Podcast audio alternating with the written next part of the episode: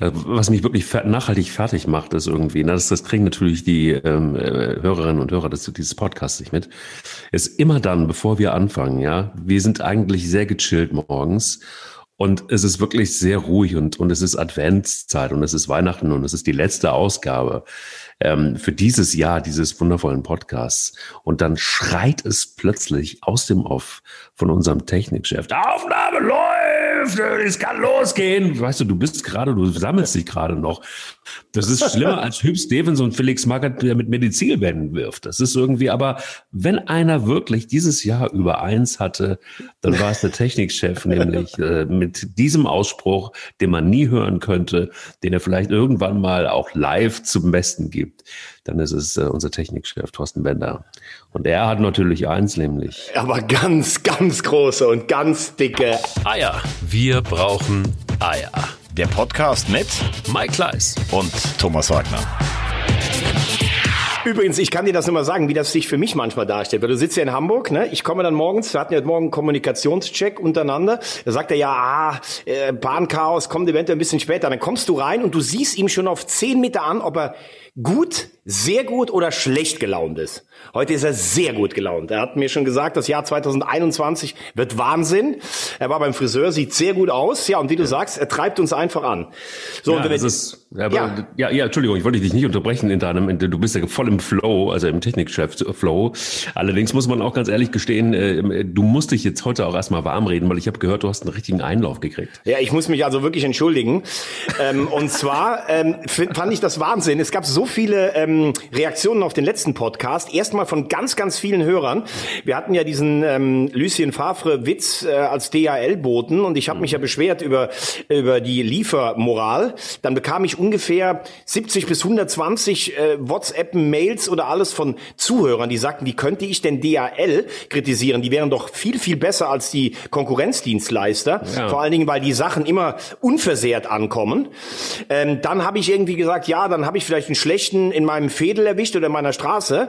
Dann hat sich sogar der ähm, ja, wie soll man das sagen, der Verantwortliche von, von Köln für die DHL eingeschaltet über unseren gemeinsamen Freund Plauze, den du ja auch noch kennst. Da steht ja Ach. noch der, da steht ja noch der Schnaps von ihm da, ähm, der ähm, ein ganz anderes Ressort äh, bei der Post verantwortet. Also er ist praktisch der Christian Schwarz-Schilling in der äh, momentanen aktuellen Lage. Jedenfalls Fakt ist es, ähm, ich kriege mittlerweile auf der Sänfte meine Päckchen da reingetragen.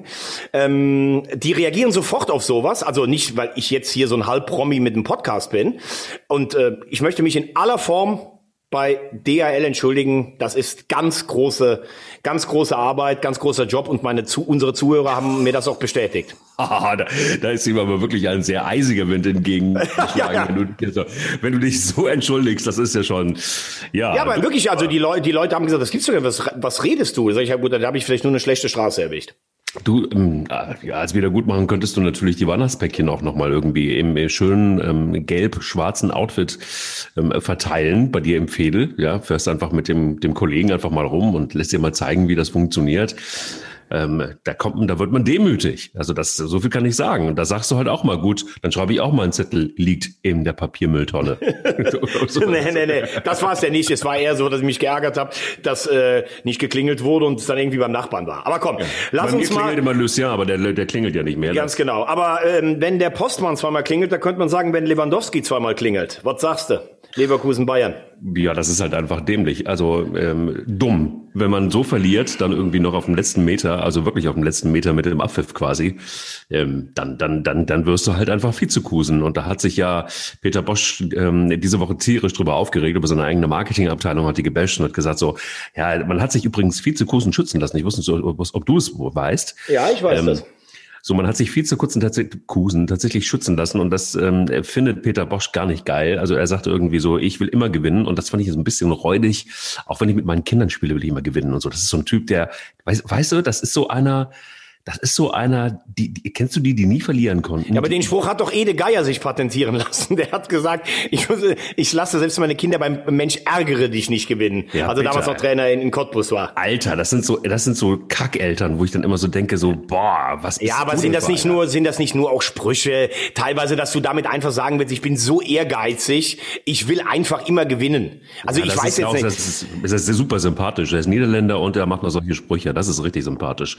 Naja, also gut, äh, sagen wir aber, mal, so. aber, aber eins muss man jetzt trotz allem mal sagen. Ja. Ähm, äh, du kommst gleich auf das Dämliche nochmal. Wie Leverkusen in dieses Spiel reingegangen ist. Ich meine, hier, wenn du in Köln sitzt, also so viele Häme, wie ich von FC-Fans über Leverkusen äh, mitbekommen habe, weiß ich nicht, ob das immer so gut ist, wenn man selber Anhänger eines Vereins ist, der im Abstiegskampf ist oder in meinem Fall zweitklassig, wenn man dann über Mannschaften, die Tabellenführer in der Bundesliga sind, so äh, abledert. Aber egal, das gehört wahrscheinlich ein bisschen zu Folklore dabei. Ich finde, dass Leverkusen eine wahnsinnig gute erste Hälfte ja, gespielt voll. hat. So wie du gegen die Bayern spielen musst. Mutig, nach vorne, die wirklich fordern. Und das 2-0 von Schick, kannst du dich noch erinnern, dieses Abseitstor, wo er allein aufs Tor zuläuft, da gab es ja. ja gar keine Linie im Fernsehen, weil die Kamera war in dem Moment hinter dem Tor. Also klar, verzerrte Perspektive, ich kann das aus der Situation auch nicht sagen, aber vom Gefühl her hätte ich gesagt, das war gleiche Höhe. Ähm, wurde nicht aufgelöst. Also wenn das 2-0 fällt, wird sicher für die Bayern schwer, die schwere Beine haben. Aber am Ende muss man sagen, ist es entweder äh, drei Arten von Naturgesetz. Entweder Lewandowski trifft einfach immer, selbst Tor Torwartfehler und abgefälscht, oder Leverkusen verliert dann die entscheidenden Spiele immer oder es ist die DNA des deutschen Fußballs, am Ende muss Bayern Meister werden. Weil das ist eigentlich unfassbar. Ist auch unfassbar vor allen Dingen, weil der Lewandowski kam ja wirklich aus dem Nichts. Also wirklich komplett aus dem Nichts. Und ja, der war eigentlich gut zugedeckt in dem Spiel. Ja, voll. Den hast du überhaupt nicht gesehen und dann macht's, dann klingelt's halt irgendwie und dann macht das irgendwie trotzdem. Und ja, es war ein Dramaspiel und ich finde, ähm, ja, Leverkusen ist nicht wie ein Vizekusen äh, Mannschaft aufgetreten, sondern wirklich wie eine, wie eine, wie eine, wie eine meisterliche Mannschaft und äh, hat genau das was äh, gemacht, was du gegen Bayern machen musst. Druck, Druck, Druck, Druck, Druck. So, lass sie gar nicht erst in das Spiel kommen und das hat gut funktioniert. Ja, und dann irgendwie kurz vor Schluss kurz vor Schluss klingelt es dann irgendwie mit Lewandowski, ähm, weil die Abwehr irgendwie ver wohl vergessen hat, irgendwie, dass es auch noch einen Lewandowski gibt. Und das ist natürlich dann irgendwie der Unterschied, den Bayern München im Moment gerade ausmacht. Und herzlichen Glückwunsch zum Weltfußballer des Jahres verdient, also wie man jetzt gerade sieht. Ja, vor allen Dingen ähm, muss man natürlich sagen, also das, das äh, 1 zu 1 ist ja eigentlich Wahnsinn in der Entstehung. Also du, du willst dich mit dem 1-0 in die Halbzeit retten, dann kommt so eine völlig ungefährliche Flanke eigentlich. Ähm, und also das ist für mich mehr Radetzky-Fehler als Tar-Fehler, obwohl er bei mir in der Communio-Mannschaft drin ist. Ähm, ich weiß gar nicht, warum er so rauskommt. Äh, und, und der ist ja fast einen Meter unterm Ball. Natürlich wird er von Tar dann auch nochmal äh, irritiert und dafür kann Lewandowski ja fast gar nichts. Der fällt ihm wirklich auf den Kopf, wobei du musst natürlich dann schon auch noch die Körperspannung dafür haben. Das ist das 1-1. Ich würde sagen, klarer Punktsieger in der ersten Halbzeit Leverkusen. Was man aber trotzdem sagen muss, ist, ganz nach hinten raus hast du das Gefühl gehabt, Leverkusen ist mit dem Punkt zufrieden und die Bayern wollten den Sieg. Das war dann schon der Unterschied in der zweiten Halbzeit. Wobei das Ding in der 93. Minute verstehe ich nicht. Klar ist das ein technischer Fehler von Tar, aber der Ball darf auch gar nicht ihm so zugespielt werden. Genau. Den musst du noch zweimal wirklich. Ich weiß, du musst auch Zeit, aber wenn du in der letzten Minute bist, dann musst du den nach vorne pöllen und dich dann hinten nochmal formieren. Also den so in Bedrängnis zu bringen, war schon schwierig. Die Ballannahme ist natürlich eines Nationalspielers in dem Fall auch nicht würdig. Und dass er dann noch abgefälscht ist, das packt die ganze Dramatik des Spiels zusammen. Ich finde halt, die, die Bayern haben es in der 67. Minute verspielt. Das habe ich mir aufgeschrieben. Da gab es einen Schuss von, einen Flachschuss von Gnabry und ähm, ja, leicht spitzer Winkel. Aber dann kam man der Keeper nochmal dran und äh, ging dann irgendwie am Pfosten vorbei. Das hätte das 2-1 sein können. Aber, aber was heißt verspielt? Die Bayern haben doch gewonnen. Äh, Entschuldigung. Entschuldigung, da hätten sie schon gewinnen müssen. So. Okay. Nicht, nicht jetzt hast du mich. Nein, ähm, da hätten sie schon, hätten sie im Grunde genommen schon das 2-1 machen müssen. Und ähm, ja, das war so ein bisschen, ja, dann haben sie es dann doch noch gemacht, muss man ganz ehrlich sagen. Ich finde es mega verdient am Ende des Tages, weil sie in der zweiten Halbzeit dann halt einfach, ich fand leicht die bessere Mannschaft waren. Hast du es anders, hast du es anders gesehen? Nein, äh, ich sag ja, das habe ich ja gerade, du hast mir gerade anscheinend nicht zugehört, weil bei dir der DRL-Bote äh, geklingelt hat. Doch, ich habe ja, doch, doch, ich hab ja gerade gesagt, die Bayern wollten es in der zweiten Halbzeit mehr.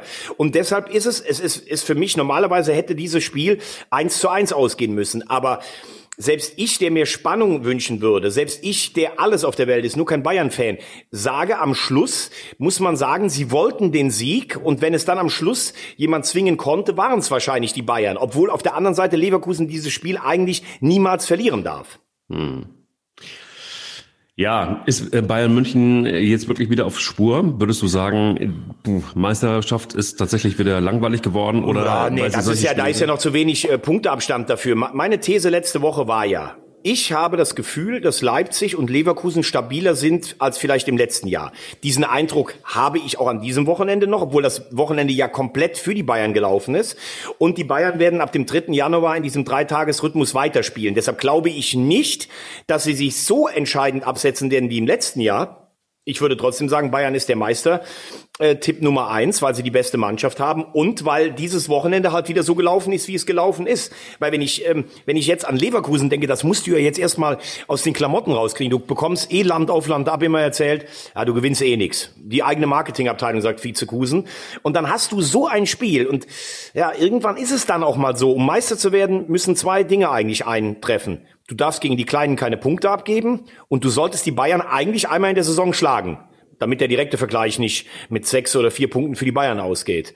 So, diesen ersten, ähm, diese erste Chance hat Leverkusen zu Hause äh, hinter sich gelassen. Ja, und Leipzig muss man ganz ehrlich sagen, ja, da genau. kommst du ja jetzt wieder ins Spiel. 0 zu 0 zu Hause gegen den FC, das ist halt zu wenig. Ja, das ist zu wenig und das ist genau der Grund, den du ja in der Verlängerung könnte man sagen, deshalb wird Leipzig auch nicht Meister, weil solche Spiele musst du gewinnen und die haben ja wirklich Chancen auf Chancen gehabt. FC hat das ganz gut gemacht, finde ich. Also gegen Leipzig musst du halt auch erstmal standhalten und äh, wir haben immer die Abwehr auch kritisiert und die hat dieses Mal wirklich sehr, sehr gut funktioniert, wobei man sagen muss, dass Leipzig, ich weiß nicht, wie viele Chancen die hatten und sie haben keine davon reingemacht. Das ist natürlich auch bitter. Und äh, darüber wird zu reden sein, äh, mit, mit Sicherheit zu reden sein müssen, weil das war wirklich eine. Also den FC kann man sicherlich mal dafür loben. Sie haben jetzt gegen Dortmund, Wolfsburg und Leipzig fünf Punkte geholt. Total äh, am gut. Mittwoch gegen Leverkusen, das war das war ein Vierklassenunterschied. Also das war eine andere Sportart. Das hätte Leverkusen auch 8-0 gewinnen können. Aber der FC schafft es schon im Moment. Äh, häufiger mal in Spielen, auch mit einem gewissen Matchglück, sind wir ehrlich. Du kannst das Spiel in Dortmund, in Mainz, können beide unentschieden ausgehen. Du kannst in Leipzig verlieren. Dann stehst du jetzt äh, nicht mit elf Punkten da, sondern mit sechs Punkten. Das kann auch sein. Aber sie zwingen im Moment so in manchen Spielen das Matchglück. Wenn du wie gegen Leverkusen schon nach zehn Minuten 2-0 zurückliegst, dann wird's dann halt bitter. Aber Horn spielt im Moment gut. Sie sind willig, sie laufen viel, sie wirken kompakt. Das war ein total glücklicher, aber letztlich auch nicht unverdienter Bonuspunkt für den FC um das auf der einen Seite zu sagen. Ja, und bei, bei Leipzig merkst du dann schon so, Highlight gegen Bayern, 3-3. Highlight gegen Manchester United ähm, gewonnen. Dann denkst du so wahrscheinlich auch so im Kopf, so jetzt haben wir noch zwei Spiele, einmal Bundesliga und dann noch einmal Pokal und dann können wir mal kurz eine Woche durchschnaufen. Ja, aber nein, du musst diese Spiele dann gewinnen. Jetzt kann man noch sagen, die Bayern haben dieses Jahr zu Hause auch gegen Bremen unentschieden gespielt. Aber in einer Saison, wo du die Bayern vom Thron stoßen möchtest, darf dir das nicht passieren, was Leipzig gegen Köln passiert ist. Sehe ich ganz genauso. Vor allen Dingen ist es so, dass ich glaube, dass Leipzig einfach, nie, also das war ja so krass, die haben einfach so, so, so einen geilen wie immer Fußball gespielt und irgendwie schaffen sie es nicht, dann die irgendwie die Buden reinzumachen. Aber Markus Gitzel hat es auch geschafft, innerhalb von 21 Tagen einfach mal ganz kurz den äh, Spieß umzudrehen und für sich auch umzudrehen, weil gefühlt war es ja schon so, Horst Held hat es anders erzählt, aber ähm, in, in, in Wahrheit musste man sich natürlich schon Gedanken über den Trainer wieder machen. Ähm, der hat sich erstmal selber irgendwie gerettet und das innerhalb von, von relativ äh, wenig Zeit, innerhalb von drei Wochen auch einiges richtig gemacht, mal abgesehen davon, dass die Mannschaft jetzt scheinbar ähm, auch mit der Umstellung, die er im System gemacht hat, ähm, scheint das besser zu funktionieren. Du spielst also quasi, naja, nicht ganz, aber fast, fast ohne Stürmer, weil du hast einfach keine richtigen zur Verfügung. Oder hättest, aber traust dich nicht, sie einzusetzen, weil du glaubst, ähm, dass sie nicht so richtig gut funktionieren. Und mit diesem System, in Anführungsstrichen, funktioniert es insofern zumindest gut, dass es jetzt reicht für Platz 15 immerhin mit 11 Punkten. Aber das ist natürlich auch sauknapp. Aber kommen wir hin, gleich nochmal irgendwie drauf, weil ähm, hinten ist es natürlich dann irgendwie ab Werder Bremen ab Platz 13 schon, äh, schon richtig knapp nach und nach und nach unten. Lass uns aber mal bei oben bleiben. Und ähm, da ist es so, dass Borussia Dortmund es erstmal verkackt hat, oder? Wie gegen Union Berlin, die bockstark wieder gespielt haben. Ich bin, werde immer größerer Fan von Union Berlin. Vielleicht sollte ich mir dann doch mal irgendwann mit eine Mitgliedschaft ziehen oder so. Ähm, aber das, was die spielen, ist, ist schon geil gewesen oder war einfach Dortmund viel zu schwach? Ähm, also äh, das Spiel habe ich mir am Freitag auch angeguckt und da muss man erstmal sagen, was Union spielt, ist einfach geil. Ähm, die haben einen relativ, sage ich mal, günstigen Spielplan gehabt. Also die haben ähm, Mannschaften auf Augenhöhe oder Schwäche am Anfang gehabt, haben allerdings auch zu Hause zum Beispiel das erste Spiel gegen Augsburg verloren, darf man auch nicht vergessen, haben aber da eine richtig ordentliche Punktausbeute rausgenommen. Also sie haben jetzt nicht das Messer am Hals, dass du jeden Spieltag denkst, oh, wir könnten absteigen. Und aus dieser Position heraus spielen die richtig gut. Die haben gegen die Bayern richtig gut gespielt und sie haben jetzt gegen Dortmund wieder richtig gut gespielt. Und ich habe ja. selten eine Mannschaft gesehen, die so einen Paradigmenwechsel vollzogen hat. Im ersten Jahr haben sie eigentlich ihren Fußball gespielt, den sie auch in der zweiten Liga gespielt haben. Unangenehm, bissig, lange Bälle, auf Anderson, immer wieder in die Zwischenräume und so und haben gesagt, okay, damit haben wir jetzt den Aufstieg geschafft und die Klasse gehalten. Das wird in Zukunft aber nicht mehr reichen, weil sich die Gegner darauf einstellen. Dann holst du ein paar Spieler dazu, zum Beispiel Kruse, der jetzt gar nicht spielt. Und insgesamt spielen die einfach echt guten Fußball. Die sind mutig, die, die versuchen nicht nur zu verwalten, die haben mit Trimmel eine Waffe bei Standards. Ähm, der Trainer ist einfach, der Trainer ist eine coole Sau, Urs Fischer. Der kriegt so einen Karius, so einen Klemmerboy dahingesetzt und sagt, nö, der Lute spielt bei mir. Dann spielt der Lute im Derby schlecht, dann denken alle, der kommt raus. Sagt er, ich nehme doch nicht in einem schlechten Spiel einen Torwart raus. Und dann hält der auch wieder gut. Standards sind eine brutale Waffe. Also Union, alle Hüte, für mich eigentlich die Mannschaft der Vorrunde. Aber auf der anderen Seite muss ich jetzt mal ganz ehrlich sagen, das ganze Dummgelaber in dieser Woche rund um Borussia Dortmund, also das geht mir ja voll auf den Sack, muss ich dir ganz ehrlich sagen. Also, man kann sicherlich sagen, nach einem 1-5 gegen Stuttgart und drei Heimniederlagen entlasse ich dann Lucien Favre oder man beendet dieses eigentlich seit anderthalb Jahren unwürdige Schauspiel, in dem Favre nach jeder Niederlage angezählt wird. Aber was man dann gelesen hat über den Club, aber teilweise, teilweise auch aus dem Club heraus, das kann ich nicht mehr ernst nehmen. Ach, da kommt ja der neue Wundertrainer, den wir immer schon eigentlich im Kader hatten oder im Verein, weil wir ja wussten, dass irgendwann mal so eine Situation kommen kann. Und dann der 38-jährige, gut aussehende, eloquente Edin Terzic, der dann sagt, ja, es gibt zwei Arten, ein Fußballspiel zu gewinnen, wir können ein Tor weniger kassieren oder wir machen eins mehr. Und es ist alles toll. Es ist plötzlich ist die Emotion da, der Verein lebt wieder. Das Gefühl, was du bei Borussia Dortmund brauchst. Die spielen eine Scheiße bei Werder und gewinnen 2-1 und alle sagen, oh, Aufbruchstimmung. Das ist Borussia Dortmund. Was? Aufbruchstimmung. Das war genauso beschissen am Freitagabend, wie sie es die Spiele vorher verkackt haben. Eine Katastrophe, sich zwei Standards so reingeben zu lassen. Wo waren denn die, die angeblichen Führungsspieler? Herr Witzel habe ich nicht gesehen. Emre Can, ich glaube, das Wichtigste ist im Moment bei dem seine Frisur. Hast du den gesehen? Wahnsinn. Wirklich ein absoluter Wahnsinn. Ich finde die alles Frisur so, ganz süß. Ja, du findest die ganz süß. Ja. Aber ähm, also, es war alles ja. Favre schuld. Und da kommt der neue Wunder Terzic. Oh, echt? Kann es vielleicht sein, dass die Mannschaft irgendwie auch ein bisschen scheiße spielt oder scheiße zusammengestellt ist von, von, von den Charakteren? Also ganz ehrlich, das kann ich teilweise nicht mehr hören. Der Wunder Terzic. Das, das pinne ich mir jetzt tatsächlich wirklich irgendwie übers Büro. Irgendwie. Der Wunder Terzic. Nein, da kann er jetzt zum Beispiel gar nichts dafür. Er wird ja auch so verkauft. Aber Leute, ganz ja, ehrlich, also, habt ihr sie eigentlich noch alle, die so einen Mist erzählen? Also der Favre hat zweieinhalb Jahre nur Scheiße gemacht und jetzt kommt der Wunderheiler. Also ich kann es teilweise nicht mehr hören. Nö, aber, aber kann man ja auch machen. Also ich meine, er, er stellt sich ja auch dahin. Also ich meine, er ist ja auch jemand, der das auch will das ja auch. Das siehst du ja auch. aber das, das, ist ja okay. Eine, das, das, ist, ja auch okay. Ja, ja, es ist total in Ordnung. Aber er muss sich halt auch messen lassen. Was ich aber ganz geil finde in dem Zusammenhang ist eben, dass äh, Borussia Dortmund, die irgendwie große Ambitionen haben, Meister zu werden, 22 Punkte, also es fehlen jetzt mal lockere, schlappe acht Punkte schon auf den ersten Bayern München und Union Berlin, mein Union, weißt du, ähm, die sind eben mit 21 Punkten, also haben einen Punkt weniger als Borussia Dortmund, also spielen einfach einen guten Fußball mit im Rahmen ihrer Möglichkeiten, haben eine Mannschaft, die, die durchaus wahrscheinlich ein Drittel kostet, noch nicht mal und ähm, ja, machen solche Geschichten dann. Das ist halt einfach Fußball, das finde ich geil. Und dann irgendwie so ein pomadiger Mats Hummels, äh,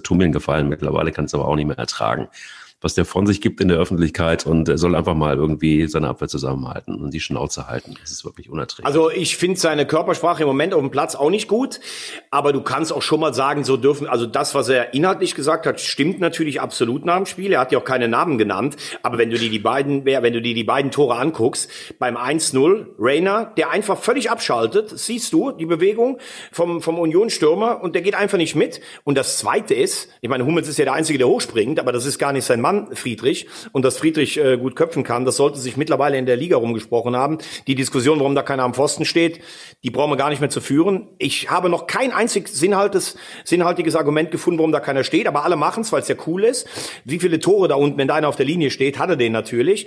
Und wie gesagt, für mich ein Totalausfall, also Hummels schlecht gespielt, Reus schlecht gespielt und die emotionalen Anführer Witzel und Schahn mehr mit Kurzpassspiel, Stollen und Frisur beschäftigt, macht dann im Endeffekt eine desolate Minusleistung und insgesamt muss man die Vorrunde von äh, Borussia Dortmund eigentlich mit einer 4 Minus überschreiben. Das der größte Witzel war ja überhaupt ähm, ein kleines Wortspiel. das, ähm, ja, das, dass ähm, angeblich Marco Reus und Hummels ja auch ähm, Herrn Fabre weggemobbt haben und äh, den Wundertersisch unbedingt wollten. Und Reus hat sich ja auch schon gleich, glaube ich, direkt nach dem Bremen-Spiel direkt schon auch hinter den Trainer gestellt und hat gesagt, äh, geiler Trainer. Richtig geiler Trainer. Also habe ich, ein, hab ich ein bisschen anders, meine Meinung, aber du kannst mich gerne korrigieren. Also die Interviews nach dem Spiel gegen Stuttgart, als Hummels aufgezählt hat, was sie alles falsch gemacht haben und Reus, der gesagt hat, wir sind eine Mannschaft, die nicht gut verteidigen kann. Das führte dazu, dass es die Überschriften gab, haben Hummels und Reus Favre weggemobbt. Ich habe aber nichts davon gehört, dass die jetzt hinterm, äh, hinterm Trainer zum Vorstand gegangen sind, mit dem geht's nicht mehr. Und Reus selber wurde gefragt, wie er denn die ersten Arbeitstage von Herrn Terzic fand. Und dann hat er, er gesagt, er hatte ja nicht viel Zeit, dafür muss ich ihm ein großes Kompliment machen. Ich finde, das ist alles noch im Rahmen. Sollten die beiden hintenrum was gemacht haben, müssen sie ihre, werden sie ihre Gründe haben oder auch nicht. Aber das würde natürlich ähm, dann in eine Schublade reinpassen, wo manche, ich bin ja bekennender Reus- und Hummels-Fan, aber ja. bei Hummels soll es ja auch schon so gewesen gewesen sein bei Angelotti und Kovac, ähm, dass er da auch eine Rolle mitgespielt hat. Und da muss man sich dann schon die Frage stellen, einerseits willst du verantwortungsvolle Spieler, wenn es nicht mehr geht, dann geht's nicht mehr.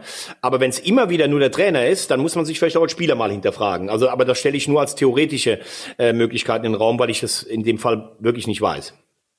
Wie ist es eigentlich mit Jörg Schmatke, unserem Freund in Wolfsburg? Der ähm, äh, klettert sich so langsam mit seinen äh, Wolfsburgern und ähm, äh, ja mit diesem Konstrukt in Wolfsburg was ich ehrlich immer noch immer relativ unsexy finde, auf Platz 4 hoch. Mit 24 Punkten, 6 Punkte nur noch weg vom ersten Platz. Also jetzt könnte man langsam mal sagen, also zumindest international ist auf jeden Fall was drin. Also so sind sie auch angetreten. Ja, aber, aber das sagen sie auch. Ja, genau, sage ich ja gerade. Und ähm, den VfB Stuttgart musst du heute auch erstmal schlagen in der Form, in der der VfB Stuttgart gerade ist. Absolut. Der VfB Stuttgart ähm, äh, spielt eine Riesensaison. Ich habe jetzt nur gerade äh, oder mitbekommen, es knirscht halt zwischen dem Präsidenten Vogt und zwischen dem Sportvorstand Hitzelsberger. Also die sollten mal gucken, dass sie sich das nicht kaputt machen, was sie sich da aufgebaut haben. Zu Wolfsburg, ich finde es auch total unsexy. Mir gefällt das Stadion nicht, mir gefallen die Trikots nicht, mir gefällt der Standort eigentlich nicht. Aber die machen da richtig gute Arbeit. Äh, Schmaddi ist halt einfach ein, ein guter, ausgefuchster Manager. Es ist sicherlich nicht einfach im Tagesgeschäft mit ihm immer zusammenzuarbeiten, aber er findet findet einfach auch gute Spieler. Jetzt wieder diesen Lacroix, diesen Franzosen, der da hinten spielt.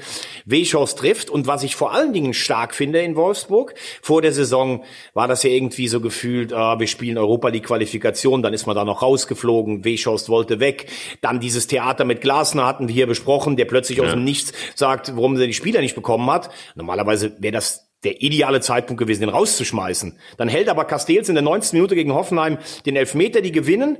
Und da kann Schmatke dann anscheinend auch sein Ego so weit zurückstecken, auch mit, mit Marcel Schäfer als Verbindungsmann, um zu sagen, okay, ich werde mit dem Klasner sicherlich auch nicht mehr warm, den ich auch jetzt nicht so charismatisch finde, aber wir arbeiten zusammen. Und da muss man sagen, inhaltlich macht der Klasner einen tollen Job, Schmatke macht einen tollen Job, Schäfer macht einen tollen Job. Und für mich ist jetzt schon klar, dass äh, Wolfsburg unter die ersten sechs kommt. Das ist ja auch das Minimalziel. Aber ich glaube, sie haben dieses Jahr echt auch eine gute Chance, äh, die Champions League äh, zu erreichen.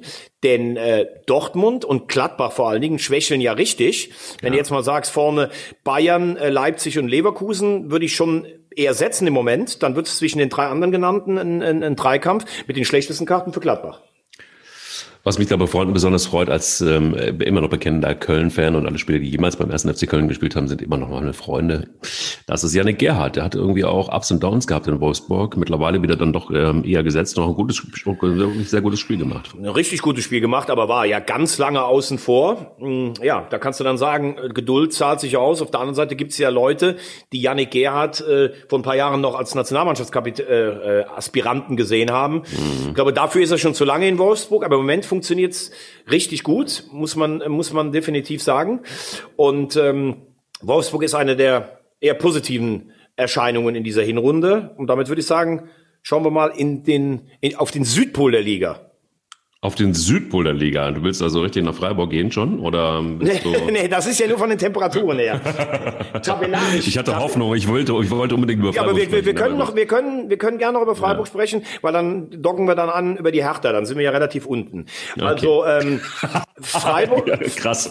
Ja, stimmt, aber du hast recht. Du hast wir haben ja gestern recht. gegeneinander gespielt, aber Freiburg, bis vor einer Woche habe ich sie echt kritisch gesehen, weil ich dachte, das ist so, wir reden uns die Krise selber ein und dann kommt sie. Dann gewinnst du in einer Woche drei Spiele. Jetzt bist du in der Nähe von der Conference League. Da würde aber Christian Streich wieder sagen, um Gottes Willen Conference League, weite Reisen, können wir nicht trainieren und sowas. Ähm, das war natürlich gestern ein Spiel, wo du dann auch siehst, da kippt in einer Saison dann irgendwann auch manchmal das, das Matchglück. Erste Halbzeit ging ganz klar an Freiburg, das äh, gibt's keine Diskussion drüber. Aber in den ersten 15, 20 Minuten der zweiten Halbzeit hat die Hertha Freiburg ja schwindelig gespielt, hat allerdings nur den einen Treffer gemacht, hat wahnsinnige Hochkaräter fallen lassen. Ja, und dann machen sie hinten einen Fehler durch äh, und Ringa und dann ist Demirovic da. Das ist dann auch Fußball. Und mit 17 Punkten kannst du jetzt eigentlich schon sagen, Abstiegskampf ad acta gelegt. Und tatsächlich, und das ist dann auch eine große Stärke, schafft Christian Streich aus verschiedenen schwierigen Situationen meistens, klar, er ist auch schon mal abgestiegen, aber meistens das Richtige rauszunehmen. Also Respekt an den SC Freiburg einzigen Kritikpunkt hat mit Fußball relativ wenig zu tun. Das ähm, fand ich irgendwie nicht so geil. Irgendwie die Umarmung von äh, Bruno Labadina und äh, Christian Streich am Anfang. Da war schon irgendwie Anstoß und dann haben sie immer noch gelabert und haben sich erstmal geherzt und keine Ahnung. Alles läuft da mit Mundmasken rum und äh, bei den beiden Jungs, für die gilt das dann irgendwie wieder nicht. Und gerade bei den Werten, die wir im Moment haben, boah, da muss ich euch sagen, die Jungs, echt ganz ehrlich, es ist halt doch noch eine Kamera irgendwie in der Nähe. Aber davon abgesehen, also hat mich Wobei, da sage ich auch, ganz ehrlich, die werden jede Woche drei oder viermal kriegen die so einen Stab irgendwo hingeschoben, ja, Nase oder Rachen. Also. Ein Scheißzeichen einfach. Ich finde es ein Scheißzeichen. Also das, okay. Ich finde aber auch, das kann mal passieren. Die beiden mögen sich und schätzen sich, dann freust du dich, den zu sehen. Kannst du das auch mal da vergessen? Also, ich weiß, was du meinst, aber die sind nun mal in der Dauertestung. Da finde ich, das ist noch ein bisschen was anderes. Was ich aber mega geil fand, und das muss man echt sagen, ich habe äh, länger kein ganzes Spiel mehr von Freiburg gesehen, aber dieses mal wirklich sich ganz reinzuziehen, das war jetzt natürlich auch äh, gut, dass es ausgerechnet dieses Spiel war, das hat richtig Spaß gemacht. Aber du siehst einfach auch, oder du hast zumindest in der ersten Halbzeit gesehen, ähm, wie überlegen Freiburg da war. Die haben das richtig gut gemacht, die haben das abgeklärt gemacht, die haben aber auch richtig geile Spiel Spielzüge gehabt. Und ähm, auch da wieder ähm, die Körperlichkeit. Also das siehst du halt einfach, das sind teilweise echt Brocken. Ich weiß nicht, wie, wie Christian Streich das macht, aber die sind halt austrainiert, die sind breit, die sind, die sind stämmig, die oh sind Gott. richtig gut drauf. Möcht, möchtest du ein ganzes, ganzes Mannschaftsfoto von Freiburg in so eingeölten Männerbodies übers Bett hängen oder was? Oh, die sind breit, die sind stämmig, die sind fit. Meine ja, aber, ja, gut, ich meine, ich, ich bin, ich bin, habe immer noch irgendwie meine Wurzeln in Köln, aber ich bin jetzt, also muss man aufpassen, was man sagt. Du, aber nein, hey, ich finde, es ist wirklich ein, ein Unterschied gewesen einfach. Also wenn du es, äh, wenn du es einfach mal so im direkten Vergleich, die waren einfach robuster und es hat sich auch ausgezahlt. Das meine ich ja nicht damit. Eingeölt, also. Ja gut, aber die 20 Minuten nach der Pause hatte ich jetzt nicht das Gefühl, dass Hertha körperlich unterlegen war. Also das sehe ich, ich schon. Das also sehe ich, ich fand, anders. Spielerisch waren sie besser. Ich fand körperlich waren sie irgendwie, na, nach wie vor hatten sie nicht viel dagegen zu setzen. Ich fand, Freiburg hat insgesamt das wesentlich bessere Spiel gemacht. Sie waren, sie wirkten fitter, spritziger. Du hast recht, die erste Viertelstunde habe ich genauso gesehen wie du. Da war, da, da hätten sie wahrscheinlich auch das äh, 1 zu 2 machen können. Wie sieht's aber jetzt mit Hertha aus? Ich meine, 4-1 ist schon ein Wort. Das war sicher ein Tor mindestens zu hoch. Der Elfmeter von Petersen, ja, und war das dann äh, wirklich ein Elfmeter? Völlig ähm, scheißegal, letzte Minute 4-1. Ich glaube eher, dass das Problem darin, äh, du siehst einfach, sie haben ja vor zwei oder drei Wochen das Derby gegen Union gewonnen. Da hast du gedacht, es geht in die richtige Richtung. Haben ja auch ein paar interessante Spieler, ähm, die sie dazu bekommen haben. Jetzt haben sie zuletzt zu Hause gegen, gegen Mainz. Das war am untersten Level der Zumutbarkeit und Armutsgrenze. Und verlierst jetzt das Spiel. Jetzt hast du 13 Punkte nur. Du bist acht Punkte hinter dem Stadtrivalen. Jetzt greift auch langsam das Argument nicht mehr, wir müssen uns einspielen äh, das haben wir alles besprochen.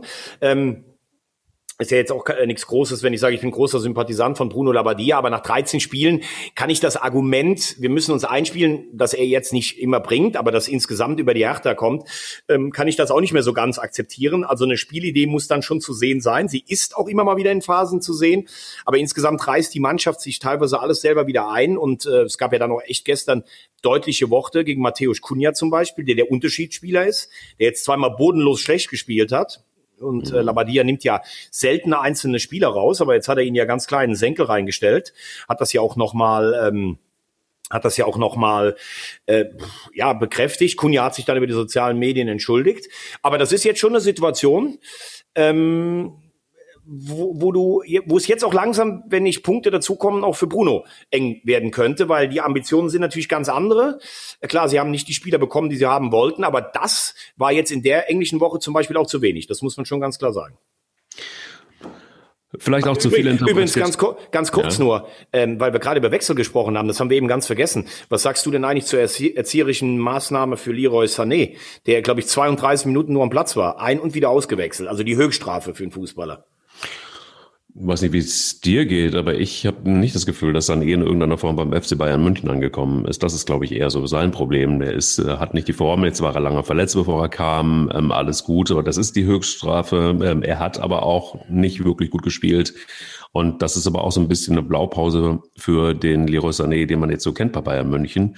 Weiß nicht, was da los ist. Also es gab ja immer mal Spieler, die hochgelobt so, ähm, zum FC Bayern äh, kommen sollten und dann auch dort gelandet sind und da nie wirklich äh, in Tritt gekommen sind. Und das scheint jetzt irgendwie, also für mich ist das so die Essenz der Entwicklung eines Leo Sané beim FC Bayern München. Also es überrascht mich jetzt nicht groß. Es ist die Höchststrafe, er hat aber auch selber in einem Interview eingestanden, ähm, dass er es natürlich hart findet, ähm, aber dass es irgendwo auch verstehen kann. Vielleicht muss das auch sagen.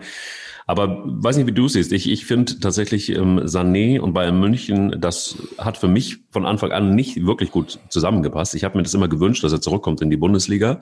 Habe ich auch hier in dem Podcast ein paar Mal gesagt. Bei Bayern München habe ich mir immer gedacht, oh, boah, in diesem, in diesem, ja, auch auf seiner Position, da ist die Konkurrenz einfach auch gut.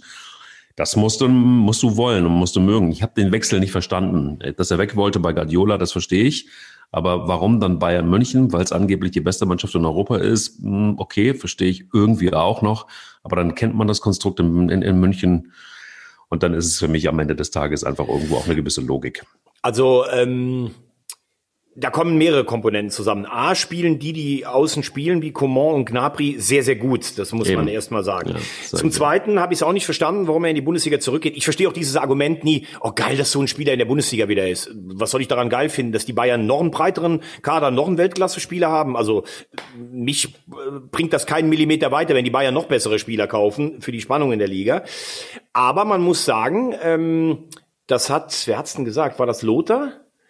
Oder was? was Der sagt viel im Moment gerade. Ja, aber sagt doch, sagt doch viele, viele gute Sachen. Ähm, war das nicht so, ähm, dass irgendeiner gesagt hat, Mensch, äh, der Sané, das passt irgendwie nicht ähm, äh, als Bayern-Spieler? Als Bayern-Spieler musst du was haben. Du musst da hinkommen. Du musst sagen, okay, ich spiele in einer der fünf besten Mannschaften der Welt und ich muss hier jedes einzelne Training liefern und versuchen zu gewinnen. Und bei Sané, so, so stark ich dessen Anlagen finde, mir fehlt da so die letzte Ernsthaftigkeit. Ähm, das war, glaube ich, bei City schon ein bisschen sein Problem. Problem. Ich glaube, das ist bei Bayern sein Problem. Das war ja auch mal in der Nationalmannschaft sein Problem. Wobei ich da trotzdem nicht verstanden habe, warum man ihn nicht mitgenommen hat, weil er hat Fähigkeiten, die ihn von vielen anderen unterscheiden. Aber er ist natürlich jetzt langsam an einem Zeitpunkt der Karriere. Es kann ja nicht immer nur an den Trainern liegen. Und Flick ist sicherlich keiner, der Trainer, äh, der Spieler in den Senkel stellt. Also wenn der dich nach 32 Minuten in so einem Spiel runterholt, da muss schon einiges im Argen liegen. Da braucht er auch nachher keinen Trost von seinen Mitspielern ähm, wenn es dir wichtiger ist, dass du irgendwie hinten so ein Zobel für 10 Millionen auf dem äh, Tigerfell bei dir hinten drauf liegen hast, als vielleicht die Basics erstmal zu machen, dann kannst du ein Problem haben. Ich habe aber eh nicht verstanden, warum du äh, in die Bundesliga zurückgehst. Da bin ich bei dir. Wenn du bei Manchester City spielst, Premier League, er ist ja auch so ein Typ. Er ist eigentlich so ein cooler Typ, auch von, von, vom Fashion her und sowas dann bleibe ich entweder in England oder ich mache so ein bisschen auf Klemmer und gehe zu Real oder zu Barcelona. Ich gehe nicht den Schritt zurück in die Bundesliga, hätte ich gesagt. Aber die Bayern sind so gut besetzt, sie brauchen ihn nicht. Und wenn er nicht langsam in die Pötte kommt, dann könnte eine riesen veranlagte Karriere doch letztlich nur relativ durchschnittlich verlaufen. Ja, und ich könnte mir gut vorstellen, dass das irgendwie so ein Missverständnis werden könnte. Ähnlich wie das bei Lukas Podolski der Fall gewesen ist. Natürlich nicht vergleichbar, aber doch vergleichbar im Sinne von hochgelobt und dann kommst du da irgendwie hochdekoriert rein und im Fall von Leroy Sané mit, mit, mit, äh, mit witzigen Pelzmänteln und ich finde aber auch ein guter Typ, der hat mal äh, bei einem Spiel, beim Spiel äh, Köln gegen Schalke hinter mir gesessen auf der Tribüne. Und ähm, hat irgendwie mit ein paar Kumpels da gesessen. Und was ich cool fand, war, dass er ähm, die ganze Zeit irgendwie ganz, ganz wirklich einfach nur gefachsimpelt hat, ähm, irgendwie ähm, teilweise über Politik geredet hat, irgendwie ein sympathischer, angenehmer Typ Ähm, vielleicht ist er einfach aber auch zu, macht er sich zu viel Kopf. Das ist das, was ich übrigens bei City auch schon noch das ein oder andere Mal gedacht habe. Das ist so ein Typ, der sich Gedanken macht, der dann auch grübelt und der überlegt. Ich, also ich würde sagen, ich glaube, es ist genau andersrum. Das ist ein total netter, witziger, aufgeräumter, intelligenter Junge, aber ich glaube, der macht sich zu wenig Gedanken. Findest du? Ja, also ich, ich, ich hatte den Eindruck gar nicht. Ja. Aber ich finde, dass der einfach nicht den letzten Biss hat. Um das so, ja, ist ja auch so okay. Also läuft doch eigentlich. Ich spiele bei einem ganz guten Verein oder bei einem Riesenverein, ich verdiene gute Kohle.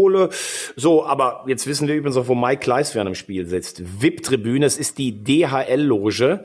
Da sitzt er dann mit, mit Leroy Sané. Aber lass uns jetzt mal wieder, um, um wieder, um, um, um, wieder zurückzukommen. Sag mal, du, heute kriegst du aber echt dreckig. Also ich, weißt du, ich rufe gleich mal irgendwie den, den Chef von DHL an und, und sag dem, hey, pass mal auf, der, der Wagner, der hatte noch nicht genug. Genau. Gut. Lass uns mal wieder unten im Tabellenkeller. Lass uns noch über die beiden Sorgenkinder sprechen. Mainz und Schalke. Also ich leg mal vor mit Mainz. Ähm, meine Informationen sagen mir, dass äh, Moritz Lichte noch das Pokalspiel, ich glaube, gegen Bochum macht und dass dann ein neuer Trainer her muss.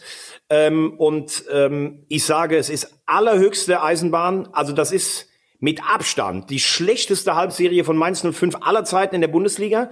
Ich finde auch der von mir hochgeschätzte Rufen Schröder hat im letzten halben Jahr den schlechtesten Job seiner Karriere gemacht. Äh, Lichte hat nichts bewegt, außer einem guten Spiel in Freiburg es ist schon viel zu spät, also sie müssen den Trainer wechseln, aber ich würde sagen, mit Mainz steht für mich der erste Absteiger ganz klar schon fest.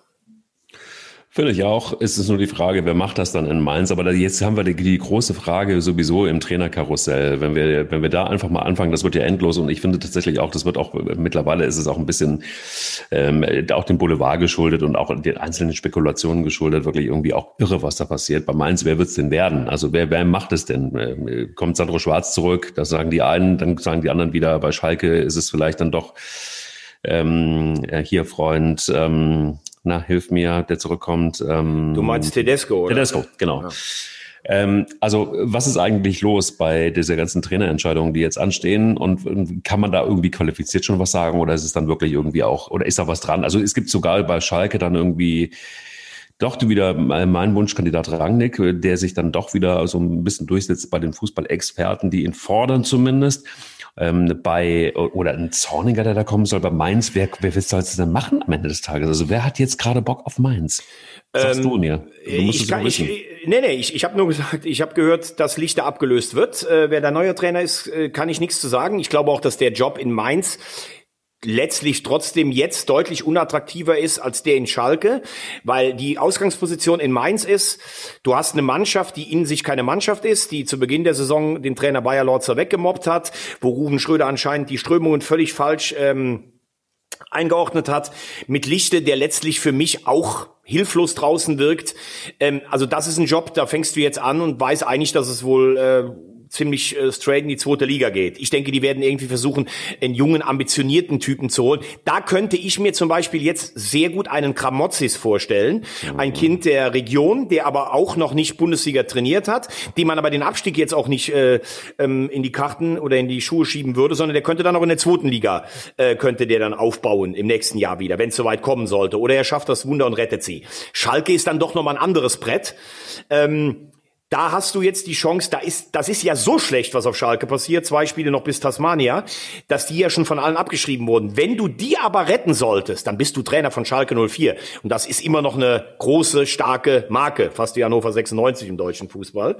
So, und da gibt's natürlich eine Menge konkreter Namen. Und ich würde jetzt mal die Namen nennen, von denen ich gehört habe, dass sie eine Rolle spielen. Und du, ich sag dir meine Einschätzung dazu und dann sagst du deine Einschätzung. Also, Zorniger ist tatsächlich ähm, Wohl ein Gott. Kandidat aus alter VfB-Verbundenheit äh, von, oh von Jochen Schneider. Äh, Zorniger ist grandios gescheitert beim VfB Stuttgart. Der hat die höchste Abwehr, also der hat noch ein höheres Abwehrpressing, als die Bayern jetzt spielen lassen, hat aber die langsamste Innenverteidigung der Liga, ist gnadenlos gescheitert. Ähm, der hat in Dänemark einen guten Job gemacht.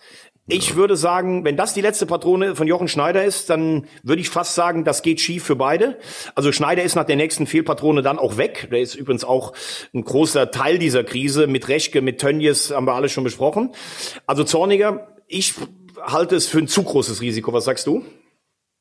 Wenn das passiert, bin ich 100% eins zu eins das einzige Mal wahrscheinlich in diesem äh, Podcast seit 100 Folgen bei dir und sagt, das wird nichts werden. Und dann, ja, und, und da finde ich, und auch muss er, also da müssen beide weg. Und ich finde, ich hoffe nicht, Also, doch, vielleicht muss es aber auch sein. Also vielleicht, vielleicht muss man einfach in die zweite Liga. Ich finde es interessant, dass du sagst, okay, jetzt planen wir schon für die zweite Liga, muss man vielleicht auch realistischer. Nee, das habe ich in Mainz gesagt. In Schalke, finde ich, kannst du das nicht. Du kannst nee, nee, du sagtest, wenn, wenn jetzt ein, äh, wenn jetzt ein Grammatzis kommt und man geht dann in die zweite Liga. Ja, mit Mainz. Das habe ich explizit Ach, auf mit Mainz. Mainz. Ich ja. habe gedacht, Gramozis ist das Thema für dich auf Schalke. Entschuldigung, das habe hab ich, ich auch gehört, aber ich habe Gramozis jetzt erstmal als meinen natürlichen Kandidaten für Mainz für genommen. Alles klar, okay, alles klar, okay. Also, lass uns bei Schalke bleiben und Zorninger, da sage ich ganz klar, das geht hundertprozentig schief, genauso wie ich gesagt habe, das wird mit, mit, mit Baum nichts werden. Ähm, nee, also kann ich mir überhaupt nicht vorstellen. Und in Dänemark hat er übrigens erstmal guten Job gemacht, dann haben sie ihn nach drei nicht gewonnenen Spielen rausgeschmissen. Also da könnte man jetzt auch sagen, hm, okay, nach, wenn du nach drei Spielen rausfliegst, ähm, dann. Ja gut, aber das ist, das kann aber auch sein, dass dann im Umfeld einer die Nerven Richtig. verloren hat. Also ja, das will genau. ich jetzt nicht sagen. Ja. Also aber glaub, lass uns mal die, die weiteren Namen äh, ja. durchspielen. Tedesco, sage ich, ist für mich mit der Beginn dieser Fehlerkette, hat mit einem unfassbar unattraktiven Fußball die Vizemeisterschaft damals erreicht auf Schalke. Weiß ich bis jetzt noch nicht, wie die das geschafft hatten. Ähm, haben aber damals echt gute Einzelspieler gehabt. Finde, hat der Mannschaft keinen, äh, kein offensives Gesicht gegeben, keine Spielidee gehabt. Ist jetzt in Moskau leidlich erfolgreich. Ist für mich, wie gesagt, der Beginn des Abstiegs von Schalke 04. Fände ich ein schlechtes Zeichen, obwohl Schalke, viele Schalke-Fans immer noch nachtrauern. Ähm, glaube ich aber letztlich nicht, weil, wie gesagt, zu kurz erst weg, würde ich Schalke auch nicht empfehlen. Hm, sehe ich anders. Ich bin jetzt kein Tedesco-Fan, aber ich sehe auch, dass er Vizemeister geworden ist. Mit keinem attraktiven Fußball bin ich bei dir, aber er hat gelernt und auch ich finde solchen jungen Trainern, gerade wahnsinnig jungen Trainern, musst du eine Chance geben. Ich habe die Hoffnung, dass er sich da jetzt entwickelt hat ähm, bei Spartak Moskau. Glaube auch, dass das so ist. Ich habe ihn immer nur mal wieder aus der Ferne beobachtet, mal so ein, zwei Spiele angeguckt. Das sah ordentlich aus. Könnte mir vorstellen, dass er ähm, auf jeden Fall mit dem Geist, den er da mitbringen könnte, auch mit dem jungen Geist zumindest mal die Rettung ähm, absichern könnte. Was dann passiert, muss man sehen. Aber das wäre ein Kandidat, wo ich mir vorstellen kann, der kennt Schalke auch. Ähm, das würde, wäre nicht mein Favorit, aber würde passen. Kramotzes, äh, der, den ich ja gerade schon nach Mainz verortet habe. Ich ja. finde, es ist für beide ein großes Risiko, wenn er es macht. Er hat noch nie die Bundesliga trainiert. Er steht aber für einen attraktiven Fußballstil, denn das scheint ja im Moment das Schwierigste zu sein.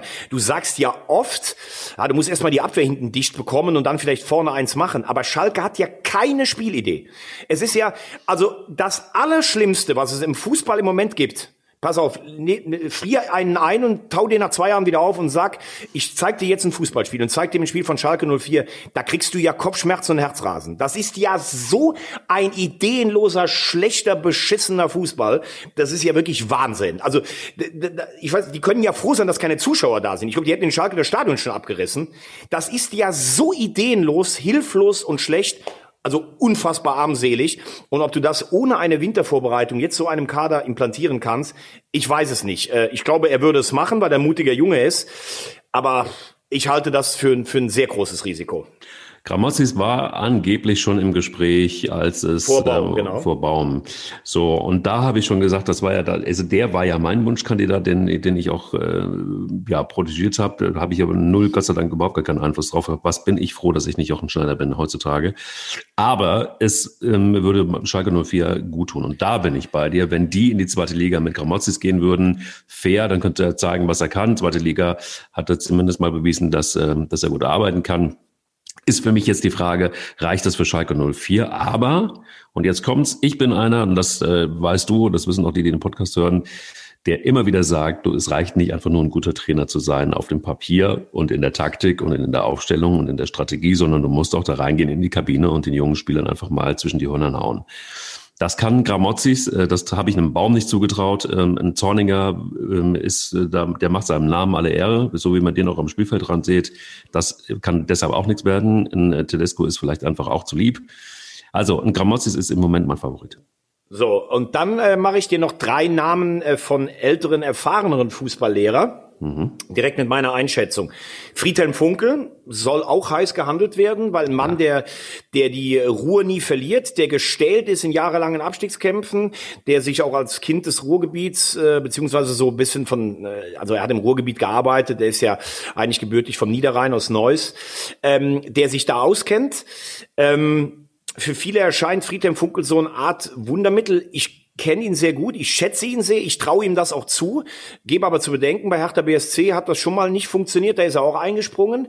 Ähm, er kann eine Abwehr dicht machen, aber kann er jetzt noch eine Spielidee entwickeln? Ich weiß es nicht, aber er kann auf jeden Fall sehr viel Druck auf sich ziehen. Also das wäre zumindest eine Lösung, die ich nachvollziehen könnte. Dann die Lösung Rangnick hast du eben gebracht. Äh, das wäre, wenn Rangnick kommt, kann Jochen Schneider eigentlich sofort seine, seine Tasche packen, weil er, weil Rangnick würde dann alles an sich ziehen, wäre die ganz große Lösung für Schalke, auch der große Wurf. Aber ich glaube nicht, dass Rangnick sich das selber antut. Ich meine, der war in Verhandlungen beim AC Mailand, äh, der wurde als Nationaltrainer gehandelt. Warum sollte der jetzt nach Schalke gehen? Und den sie als Kaninchen aus dem äh, Hut zaubern könnten, habe ich auch gehört, der Name kursiert am Schalker Markt, Felix Magath. Für den würde allerdings dasselbe gelten wie für Rangnick. Der würde auch alles an sich reißen, müsste dann erstmal seine Jobs bei Flyer Alarm, bei Admira Wien und bei den Würzburger Kickers dran geben. Ich glaube fast, dass Magath das schaffen könnte, äh, sie zu retten. Aber ich glaube, dafür ist viel Angst in Schalke, denn danach wäre auf Schalke im Aufsichtsrat und bei all den Ahnungslosen, die da mitreden, nichts mehr, wie es vorher mal war. Ähm, also meine, ich glaube, dass es Funkel oder Zorniger werden. Ähm, ich glaube aber mit Rangnick und Magath würdest du es sicher schaffen. Alter Schwede. Also, ich sage jetzt mal. da muss ich jetzt erstmal schlucken, ne? Da muss ich auch recht mal, schlucken, recht mal schlucken. Da gehe ich lieber zu dir. Hey. Also, ich bin da ein bisschen anderer Meinung, wie du dir denken kannst. Ähm, Friedhelm Funkel, ähm, Riesenrespekt vor Friedhelm Funkel und was er geleistet hat und auch in Düsseldorf. Also, das ist wirklich so einer von den Trainern, wo ich sagen muss, es ist ähnlich wie ein Otto Rehagel ähm, boah, das ist eine, eine, eine, eine Ikone und ähm, das sollte er auch bleiben. Und er sollte sich das nicht antun und sollte das nicht übernehmen, das Ruder. Vor allen Dingen, weil ich nicht glaube, dass es ähm, das Modell Zukunft ist. Ähm, ja, darum geht's nicht. Es geht ja, um Schalke nee, nur darum. Doch, aber ich denke, ja, ja, du hast mich ja, du hast mich ja gefragt und ich sag, ähm, wichtig ist auch, dass, dass so eine so ein Verein und dass so eine Mannschaft vor allen Dingen auch, um ein System überhaupt aufzubauen, Zukunft braucht und da braucht es einen jungen Trainer. Und da braucht es einen Trainer, der auch über die Saison hinaus noch Trainer bleiben kann und auch vielleicht die nächsten zwei, drei Jahre. Das ist jetzt das, was wichtig ist. Weil Mike, da muss ich, da muss ich, ich weiß, du lässt mich reden, aber da muss ich dir sofort reinschreiben, weil das einfach nicht stimmt. Für Schalke geht's nur um eins. Es geht nur darum, die Klasse zu halten. Mit diesem, wenn du absteigst, brauchst du nicht mehr davon zu reden, dass das ein Trainer sein muss, der die Spiele erreicht, weil dann wirst du 80 Prozent dieser Menschen auf Schalke auch als Spieler nicht mehr sehen. Du brauchst jetzt keinen Trainer wie in Mainz, wo du dann äh, aus dem Material mit in die zweite Liga gehst. Für Schalke geht's nur friss oder stirb. Da geht's nicht mehr um eine Perspektive. Es geht nur darum, die Klasse zu halten. Ja, das sehe ich halt anders. Also ja, da, da, da, da, da bin ich komplett überhaupt nicht. Das hat man auch über andere Mannschaften gesagt und dann sind sie in die zweite Liga abgestiegen und dein Lieblingsverein HSV auch. Und ich genau. glaube schon auch, dass es wichtig ist, dass du Weitblick hast und auch das gilt auch für die Bundesliga. Aber das ist meine persönliche Meinung. Also ich glaube, jetzt einfach nur zu denken, dann haben wir nämlich wieder das Problem der Retter und dann geht das wieder los. Es wird furchtbar. Dann, dann wird es so sein, ähm, wenn Jagge dann absteigt, dann hast, hast, du einfach keine Chance. Also so, so, eine, so eine Lösung, die einfach nur mal schnell irgendwie das Feuer löscht, halte ich für komplett verkehrt und ähm, würde auch so einem äh, Verein wie Schalke nicht, nicht also stehen. Also Schalke hat so viele Schulden. Es geht für Schalke fast um die Existenz. Natürlich würde es in der zweiten Liga weitergehen. Aber du hast Klar. es gerade gesagt, wie schwer tut sich der HSV hochzukommen? Wie schwer haben sich Stuttgart und Köln getan? Schalke müsste total abspecken. Schalke hätte eine junge Mannschaft, dann kannst du einen jungen Trainer holen. Du darfst aus Sicht von Schalke jetzt nicht absteigen. Die Bundesliga ist so schlecht im Tabellenkeller wie seit Jahren nicht. Du bist ja auch trotz allem nur sechs Punkte hinter Bielefeld weg und das ist jetzt auch keine Übermannschaft. Du darfst nicht absteigen absteigen. Und es geht jetzt nur darum, die Klasse zu halten. Entweder mit einem Feuerwehrmann und ab Sommer hast du dann einen neuen Trainer, der was entwickeln kann. Oder du findest jetzt einen, den du zutraust, was sie zu retten und was zu entwickeln. Siehe Lucien Favre damals bei Borussia Mönchengladbach. Alles andere ist meiner Meinung nach totaler Kokolores. Soweit kannst du im Fußball eh nicht planen. Auf Schalke schon mal gar nicht und in der Situation schon dreimal nicht. Gut, Funkel, Magath sind für mich raus und das würde dann bedeuten, entweder ähm, Rangnick muss da ran und dann bin ich komplett bei dir, der muss Schneider weg und das ist ja eigentlich auch das einzig Richtige. Wenn du also ernsthaft jetzt wirklich einen Neuaufbau willst, wenn du wirklich jetzt was reißen willst, dann muss das so eine Lösung sein, weil also ich weiß nicht, wie oft hat Schneider jetzt irgendwie den, den, den, äh, den, die, die, die Loserkarte gehabt. Also es ist ja wirklich irgendwie fürchterlich. Deshalb, also mein Favorit ist Rangnick und ich könnte mir vorstellen, ähm, dass wenn er nochmal kurz drüber nachdenkt und wenn man ihm die Tür aufmacht und die Möglichkeiten gibt, dann ist das die einzig vernünftige Lösung. Oder aber es ist ein Gramozis und ähm, dann da habe ich hart Hoffnung. Alles andere wird nicht funktionieren. Darauf lege ich mich fest. Zwei sehr gute Lösungen. Ich glaube, Rangnick wäre das Beste für Schalke. Kramotz ist, finde ich, auch einen guten Typen. Bin ich bei dir. Siehst da haben wir am Schluss doch nochmal die Kurve bekommen. Und dann lass uns uh. doch nochmal, puh, in die zweite Liga gucken. Also Fortuna Düsseldorf, vierter Sieg am, am Stück, die marschieren. Bochum oben dabei gewinnt, Fürth äh, dabei, Kiel dabei. Da ist heute Abend schwer unter Druck. Wobei ich habe mir gestern Kiel gegen Sandhausen mal angeguckt. Also Kiel spielt eigentlich auch keinen schönen Fußball, sehr zweckmäßig. Aber da muss man jetzt auch mal sagen, weil wir natürlich, ich habe ja Kiel relativ früh, wie du weißt, am dritten Spieltag schon als neues Bielefeld vielleicht gefeiert. Ich habe gestern gedacht, bei dem Freistoß, den die bekommen haben, der übrigens super reingeschossen ist, das war doch kein Foul von dem Sandhäuser Spieler. Da bin ich ja. mal auf die, kennst du die Seite, die wahre Tabelle? Ja. Das sind die Kollegen, die ja immer so ein bisschen gucken mit Fehlentscheidungen. Genau. Kiel hat acht Punkte mehr als äh, sie haben sollten nach der Warentabelle. Das ist jetzt sicherlich nicht immer äh, der letzten Weisheit Schluss, aber ich finde schon, die haben echt extremes Glück mit den Schiedsrichterentscheidungen bisher auch. Musst du dann auch nutzen, so ein toller Freistoß. Sie machen ja noch ein zweites Tor. Aber ist mir schon noch aufgefallen, die haben echt Spiel, Match und Schiri-Glück im Moment auch. Naja, haben sie, aber das brauchen sie ja auch. Und das brauchst du vielleicht einfach auch, um, um, um, um gut bestehen zu können im Fußball. Das ist aber immer so. Vielleicht ist äh, Holstein Kiel das Bayern München irgendwie der zweiten Bundesliga am Ende des Tages. Aber nee, die spielen einen guten Fußball. Ich finde auch, dass Fürth das richtig gut macht, nach wie vor. Einfach gegen Braunschweig. Gut, es ist Braunschweig auch echt ein Kandidat. Äh, die müssen aufpassen, dass sie in der zweiten äh, Liga bestehen bleiben. Aber erstmal muss es auch machen in, in, in Braunschweig und ich finde, die haben alles richtig gemacht. Jetzt haben wir ja eine, eine Tabellenverteilung, die ja auch noch nicht so dramatisch ist. Also ähm, gut. Aber was also, sagst du denn apropos dramatisch? Äh, nach unten geguckt in der zweiten Liga, um damit die zweite Liga dann auch kurz abzu, äh, abzuhandeln. Was ist denn mit deinem äh, Lieblingsclub St. Pauli los? Also ganz ehrlich, da bin ich mir nicht sicher, ob das der Trainer überlebt. Nein, der muss jetzt gehen. Also ich meine, da bin ich so, das ist jetzt irgendwie so ein Schalke 04 der zweiten Bundesliga. Wenn du das, wenn du das, wenn du, wenn du da jetzt absteigen würdest, das wäre das wäre eine totale Katastrophe. Das wäre allerdings im Fall von St. Pauli auch eine finanzielle Katastrophe und davon würde sich der Verein, glaube ich, so schnell nicht erholen. Also dementsprechend müsste man da, glaube ich, jetzt wirklich echt mal gegensteuern. Und das jetzt ist noch die Zeit dazu. Und ähm, ja, aber wer soll's machen? Auch da ist wieder die Frage, wer soll's machen? Felix Magath? nee, Kramotzis Tedesco. Kramotzis Tedesco. Nee, nee, nee, nee. Ja, für St. Pauli echt eine schwierige Situation, muss man sagen. Äh, haben völlig den Faden verloren an einem guten Saisonstart. Der Trainer ist beliebt, aber der Abstand zum äh, rettenden Rufer ist schon auch äh, äh bedenklich. Du hast nicht die Zuschauerunterstützung in der Rückrunde, die dich vielleicht tragen kann. Schwierige Situation. Ähm, St. Pauli eigentlich ja immer. Entweder geht es um den Aufstieg oder um den Abstieg. Aber das ist eine der härtesten Situationen. Weiß ich jetzt auch nicht, wer der neue Trainer sein würde. Ich glaube, sie tun sich schwer, Schule rauszuwerfen, aber ich finde auch, es ist äh, eher eine Minute nach zwölf als vor zwölf. So, und jetzt möchte ich von dir noch einen weihnachtlichen Tippzettel haben zum Abschluss. DFB-Pokal. DFB-Pokal, zweite Runde. Dann, genau, also ich, ich ja. gebe dir, ich geb dir ein paar Spiele vor und du sagst mir einfach äh, eins, null oder zwei, also Heimsieg, Unentschieden oder Auswärtssieg. Mhm. Das weiße Tanzende. Ballett mhm. aus Müngersdorf gegen den VfL Osnabrück. Das wird eine Null. Ja, aber irgendeiner muss ja gewinnen, letztlich. Also Tippzettel vorm Elfmeterschießen, wer kommt denn weiter? Hm, ja, also es ist eine Null eigentlich, aber es ist, deshalb habe ich es auch genauso gesagt. Also, ich glaube, dass der erste FC Köln das nicht schaffen wird. Also Osnabrück gewinnt in Köln? Mhm. Okay, gut, das würde wahrscheinlich dazu passen. Jetzt hast du dich in der Liga stabilisiert und dann treibst du deine, deine äh, Fans wieder in den Wahnsinn. Ulm gegen Schalke? Boah, das wird jetzt irgendwie so eine, das ist so eine ganz schlimme Geschichte. Aber da äh, glaube ich jetzt tatsächlich, das wird Schalke gewinnen. Augsburg gegen Leipzig. Das ist eine sehr klare Nummer für Leipzig. Braunschweig gegen Dortmund. Mmh, Braunschweig gegen Dortmund. Ähm, ja, das wird der Wundertrainer nicht überleben wahrscheinlich. ähm, die werden verlieren. In Braunschweig. In Braunschweig. Also, da würde ich alles Geld der Welt, äh, was ich habe, dazu dagegen halten. Also Braunschweig ist so schlecht spielerisch. Das wird eine ganz ganz klare Sieg für Dortmund, wenn ich mich da nur einmal ein. Äh, das ist jetzt das ist jetzt ein bisschen Rosamunde, ne? Also okay, ähnlich wie die Null gerade, aber es ist ein bisschen es ist ein bisschen Rosamunde, gebe ich zu. Elversberg gegen Gladbach. Ja, das wird eine geile Geschichte und da hoffe ich einfach, dass Elbersberg das gewinnt. Also Elbersberg hat eine lange DFB-Pokaltradition. An der Kaiserlinde. An der Kaiserlinde und äh, da, da, da drücke ich einfach die Daumen und ich hoffe einfach, dass es funktioniert. Der Klassiker, der deutsche Meister von 1955 trifft auf den deutschen Meister von 1933. Rot-Weiß Essen gegen Düsseldorf. Was wäre da morgen los, wenn da Zuschauer wären? Wahnsinn.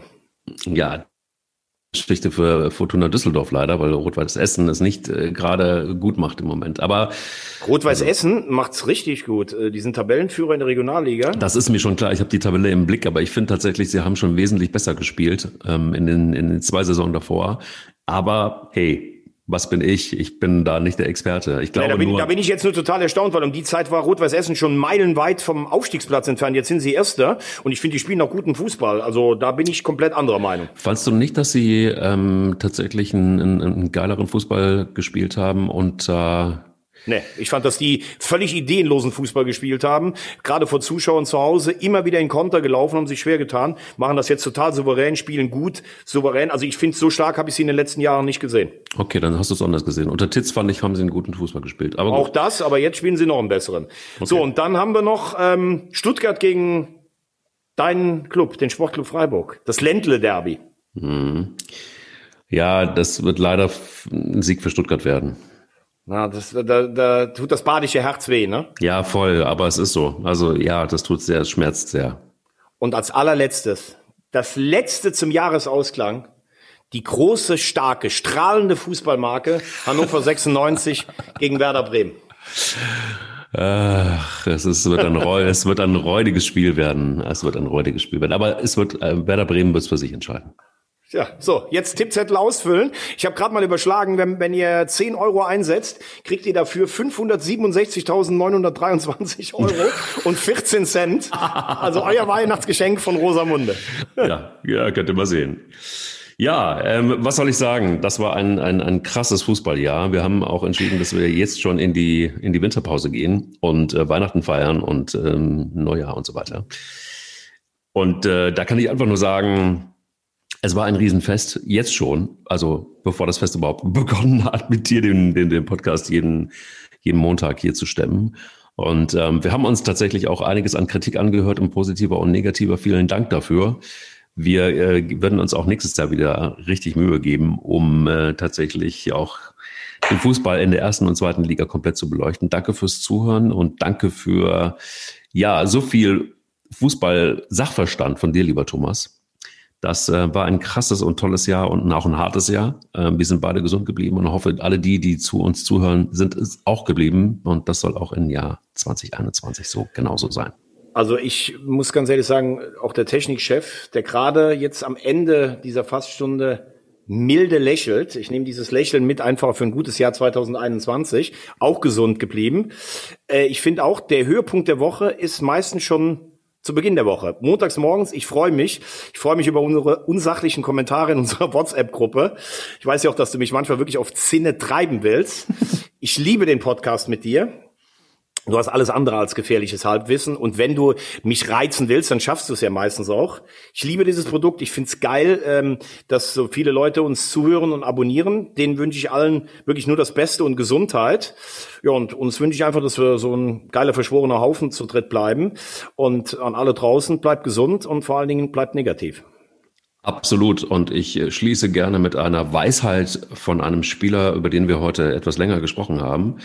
Ähm, ein wirklich sehr, sehr weiser Satz, der vor allen Dingen für die Feiertage gilt. Und von einem Fußballspieler kann man sehr viel lernen. Ähm, jetzt kannst du mir auch gleich noch sagen, von, von wem dieser Satz ist. Ganz einfach, Lebensweisheit heißt, you shouldn't drink two liters of Coca-Cola every day. das weiß ich nicht. Wer ist es? Leroy Sané oder was? Ja, genau. Echt? Leroy Sané, ja, genau. Ja. Okay. Ja, ja, er hat aber auch, er hat aber auch, er hat aber auch einen sehr klugen Satz gesagt. Und da ist natürlich wieder die ganze Kompetenz von, von Thomas Wagner im Spiel, der gesagt hat, nee, das ist so ein unbedarfter Junge, der, hm, es gibt ein schönes anderes Zitat und damit schließe ich dann auch gerne. For me, it is important to get away from football, to calm down, relax and have fun with family and friends. Und nicht nur mit zwei Litern Coca-Cola jeden Tag, sondern äh, hoffentlich auch frisch nächstes Jahr wieder. Ab 4. Januar sind wir wieder für euch da. In diesem Sinne, bleibt sportlich. Darauf einen guten Rotwein unterm Weihnachtsbaum. So sieht's nämlich aus. Macht's gut.